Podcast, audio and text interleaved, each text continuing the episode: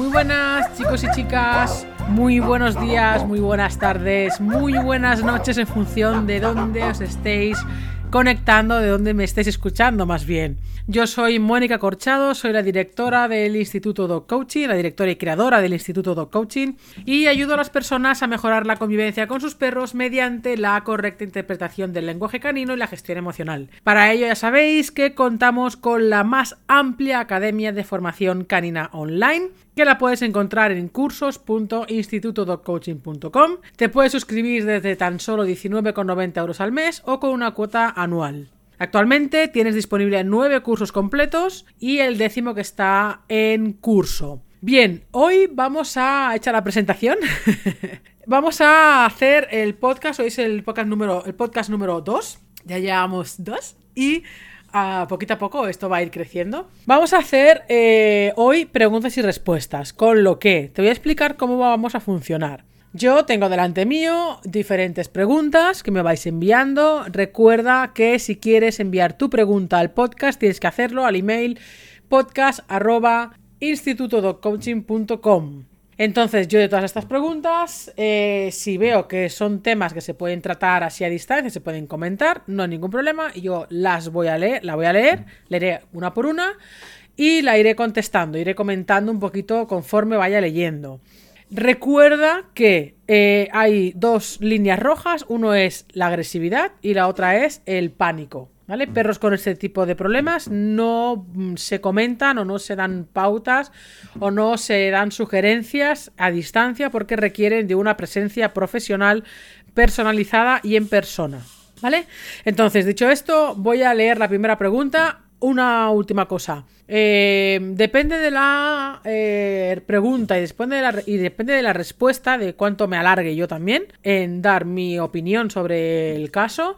Eh, cabrá una pregunta, cabrán dos, cabrán tres, depende. ¿vale? No quiero que sobrepasen los máximo 20 minutos el podcast, así que dependerá de cómo vaya yendo cada pregunta y de la densidad de cada una, de lo que yo pueda ir alargando o no. Bien, esta pregunta es de Clara Romaní y dice... Hola, yo con mi perro mezcla. Voy aprendiendo con él, pero una cosa que todavía es un reto es que he visto que reacciona más a los perros cuando va atado que cuando no. Ha sido un descubrimiento positivo, estoy volviendo a confiar en él, ahora tiene casi tres años. Él solo mordió una vez, a los nueve meses, y nunca más porque ya fui mucho más cauta. Y no, y no le hizo nada, de hecho al, otro perro, lo cogió a mitad del cuerpo por la espalda y no lo dejaba, pero no le hizo nada. Una vez a los seis meses sí le mordieron en la cola, él iba atado y el otro no. Pero bueno, en todo este tiempo fue castrado, supongo que algo ha madurado. Con un perro del vecino sí que la reacción es complicada porque por parte de los amos son muy miedosos y si hago pruebas con él me la juego demasiado. Pero en cambio con un señor que pasea tres border collies, el otro día yo estaba en la montaña y Sammy casi no reaccionó. Le comenté al señor la diferencia. En cambio si vamos por la carretera no puedo soltarlo y cuando los ve me arma un pollo. Pero al ver la diferencia tan brutal, el otro día hice la prueba en, la, en una plaza del pueblo con otro perro al que reacciona también si, si el mío va atado. Lo dejé y aunque lo fue a buscar, solo se quedó muy cerca del otro perro, no ladró. Aunque también arriesgué un poco, claro, pero salió bien. Estoy, como digo, en una fase de volver a confiar. Tiene buena pinta lo que, estoy, lo que estamos aprendiendo. Lo que el, lo que el reto que tengo es que cuando no puedo soltarlo porque estamos en la calle. Normalmente no tira de la correa, pero al saberse atado es lo que le provoca la reacción. Como si necesitara su espacio para hablar con el otro perro, defenderse y si no, y si no, no puede. Solo le pasa con machos, y no todos. Y suelen ser o no castrados o tirando a carácter a con carácter territoriales, etc. Bueno, estamos en ello y veo una pequeña luz, pero por si lo quieres comentar en el podcast, gracias Clara. Bien, Clara, Aquí vamos a comentar varias cosas. Voy a ir desgranando tu email y vamos a comentar. Primero pones que es una mezcla, no sé mezcla de qué. No sé si es mezcla de Border Collie, mezcla de no sé qué tipo de razas. Eh, tiene tres años y dices que tu perro es reactivo con correa, o sea, cuando va atado. Aquí tenemos que hacer el inciso de que mm, sabéis, o, deberíais saber, o podéis saber, que un perro reactivo no es solamente por un solo factor, sino que en él influyen varios factores. Uno de ellos puede ser la gestión de la correa. Es decir, cuando tenemos un perro que estando suelto eh, no tiene ninguna reacción a ningún perro, y en cambio, cuando está atado, tiene eh, esa, es un perro reactivo, aquí estamos hablando de principalmente de la gestión de la correa. La gestión de la correa no es solamente el hecho de que la correa esté relajada o no, porque tú puedes tener visualmente la correa relajada, pero tú estar tensa, nerviosa, agobiada, em, lo que sea, ¿no? Frustrada, ponle el adjetivo que pongas. Entonces, tenemos que recordar que el perro es un espejo emocional nuestro, recoge todas nuestras emociones, sobre todo si va, si va con la correa. Luego también tenemos que entender otro aspecto, que es que cuando los perros van atados, no tienen la suficiente movilidad como para Em, poder expresar su lenguaje, para poder acercarse, alejarse, moverse de una manera, moverse de otra, hacer un ritual de acercamiento, etcétera, etcétera. ¿vale? O bien porque le cortamos demasiado, o bien porque directamente no tiene, mm, no, no tiene ese margen de movimiento. Entonces, todas estas cosas pueden influir en el hecho de que, eh, de que el perro reaccione. Dices, él solamente mordió una vez a los nueve meses y nunca más porque ya fue mucho más cauta. Vale, aquí tenemos que hacer hincapié porque dice, no le hizo nada al otro perro, lo cogió a mitad del cuerpo por la espalda y no lo dejaba. Claro, no tengo ni idea de en qué contexto, de qué contexto estamos hablando, qué estaba haciendo el otro perro, qué no, qué estaba haciendo el tuyo, qué, qué tipo de energía había en el ambiente, qué estaban haciendo, si estaban jugando, si estaban conociendo si habían terceros perros por ahí por en medio. Eso no lo sé, con lo cual eso no lo puedo evaluar ni puedo opinar sobre ello. Lo que sí que tenemos que tener en cuenta, eh, lo que decimos muchas veces, es que un perro reactivo no tiene por qué ser un perro agresivo o con una conducta agresiva, pero un perro agresivo puede derivar en un perro con conducta agresiva si llega a morder. Entonces, tu perro es un perro que ha aprendido o que ha o que sabe llegar hacia, hacia la agresión en un momento determinado. Esto tenemos que tenerlo muy en cuenta porque eh, tenemos que ser, como tú dices, muy cautos a la hora de hacer acercamientos con perros. Si lo ha hecho una vez, lo puedo hacer en cualquier momento, porque lo malo de la agresividad, entre comillas, es que es autorreforzadora. Es decir, si le sale bien su objetivo mordiendo, el perro aprende que mordiendo consigue lo que sea que quiera conseguir, da igual lo que quiera conseguir. En todo este tiempo fue castrado, supongo que algo ha madurado. Bueno, la castración no tiene que ver con la madurez, la madurez viene con la edad. El tema de la castración es principalmente hormonal.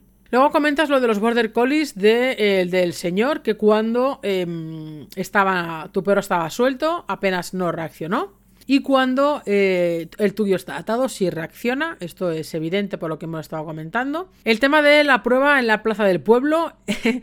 Yo siempre digo que tenemos que confiar en los perros. Tú dices que estás en fase de volver a confiar. Esto es muy bueno, Clara, porque eh, si no confiamos en nuestro perro, ya cal, que, ya cal no tengamos ni perro. Porque tú no puedes convivir con alguien que, en el que no confías. ¿vale? O sea, la relación es bastante angustiosa cuando, cuando no confías en tu perro.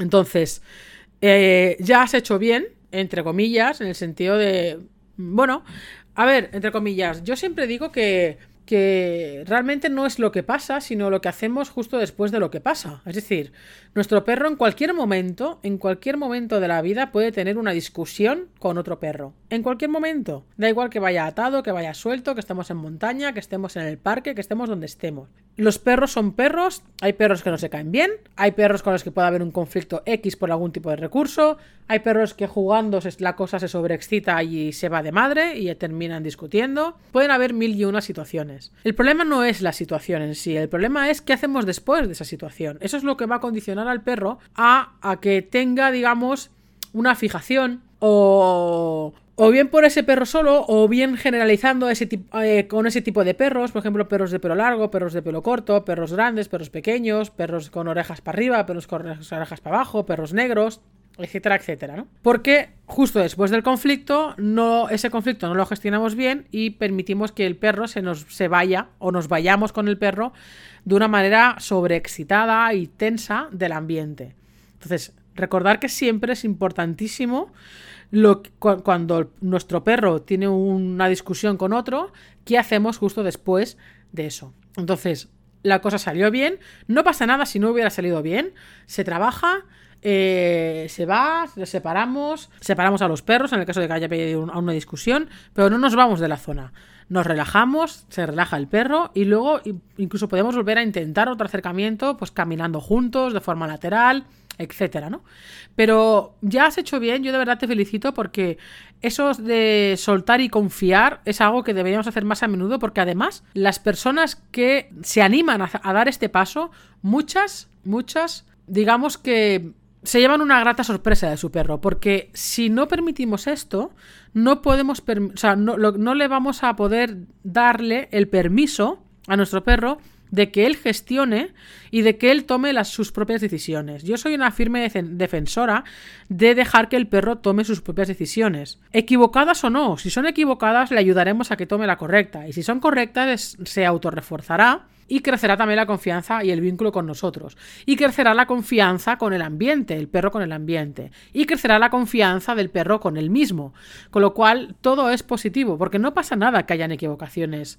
No pasa nada. Eh, intentamos que haya una escena similar para poder darle la oportunidad al perro otra vez para que vuelva a tomar una decisión correcta. Así el perro sabrá lo que tiene que hacer y lo que no cuándo y cómo y dónde en cualquier momento. Si ejercemos control, control, control, control, control constantemente, el perro no va a saber reaccionar cuando esté solo, porque no sabe qué hacer. Así que, genial.